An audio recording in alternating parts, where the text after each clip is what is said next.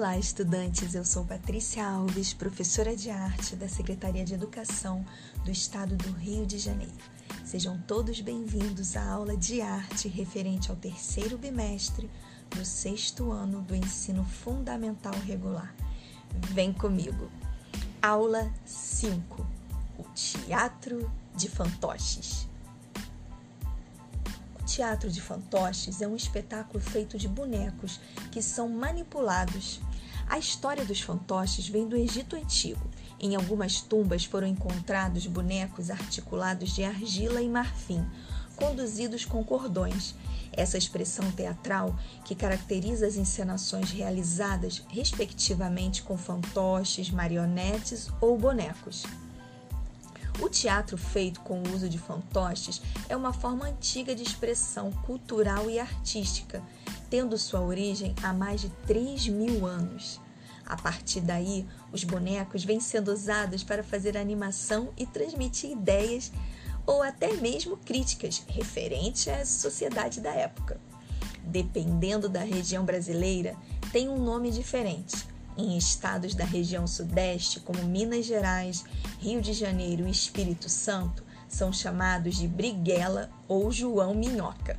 E nos estados do Nordeste, são conhecidos como mamulengos. Alguns estudiosos no assunto defendem que o uso de bonecos e fantoches nesses teatros antecipou até mesmo a utilização de pessoas. Estudos indicam que eram usados já no Egito Antigo por volta de dois mil anos antes de Cristo, onde os fantoches eram fabricados a partir de figuras de madeira conduzidas através de barbantes.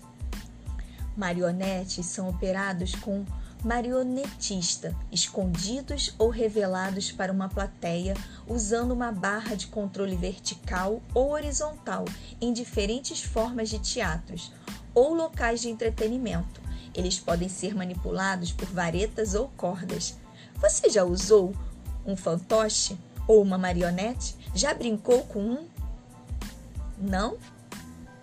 Ah, então vamos ouvir mais um pouquinho. Os mamulengos é um tipo de fantoche muito presente na região nordeste do Brasil, principalmente em Pernambuco. Suas apresentações eram em praça pública em geral durante os festejos religiosos. A arte do mamulengo é praticada desde a época colonial. Retrata situações cotidianas do povo. Geralmente são situações cômicas e sátiras. O nome mamulengo tem origem desconhecida, mas acredita-se que tem a ver com a expressão mão molenga, pois para manipular esse tipo de boneco o manipulador deve vesti-lo como uma luva e ter as mãos e os dedos flexíveis para criar toda a movimentação. Na América, o surgimento do teatro de bonecos aconteceu por volta do século XVI, época dos grandes descobrimentos, o que contribuiu muito para sua divulgação no mundo inteiro. Confeccionado muitas vezes semelhante à nossa imagem, o boneco se torna um ser misterioso, em torno do qual podemos construir um mundo. No palco, toma vida própria, através das mãos do manipulador. Conta história, transforma a vida numa magia, numa grande aventura, que muitas vezes nos faz sair da realidade pelo seu grande poder de sugestão. Toda a sua expressão se concentra no movimento. Tipos de bonecos. Existem muitos tipos de bonecos. Cada tipo tem suas características específicas e exige uma linguagem dramática especial. Alguns importantes tipos de bonecos.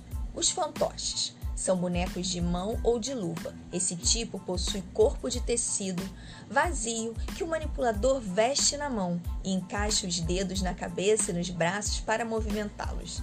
A figura é vista só da cintura para cima e geralmente não tem pernas. A vantagem do fantoche ou boneco de mão é a sua agilidade e rapidez.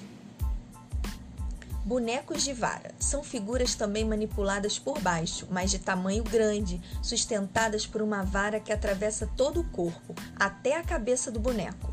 Outras varas mais finas podem ser usadas para movimentar as mãos e, se necessário, as pernas. Esse tipo de figura é tradicional nas ilhas indonésias de Java, de Java e de Bali, onde são chamados de bonecos de vara.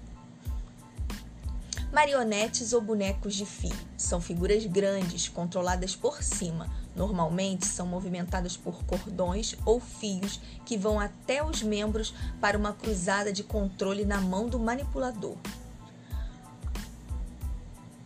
Teatro de sombras.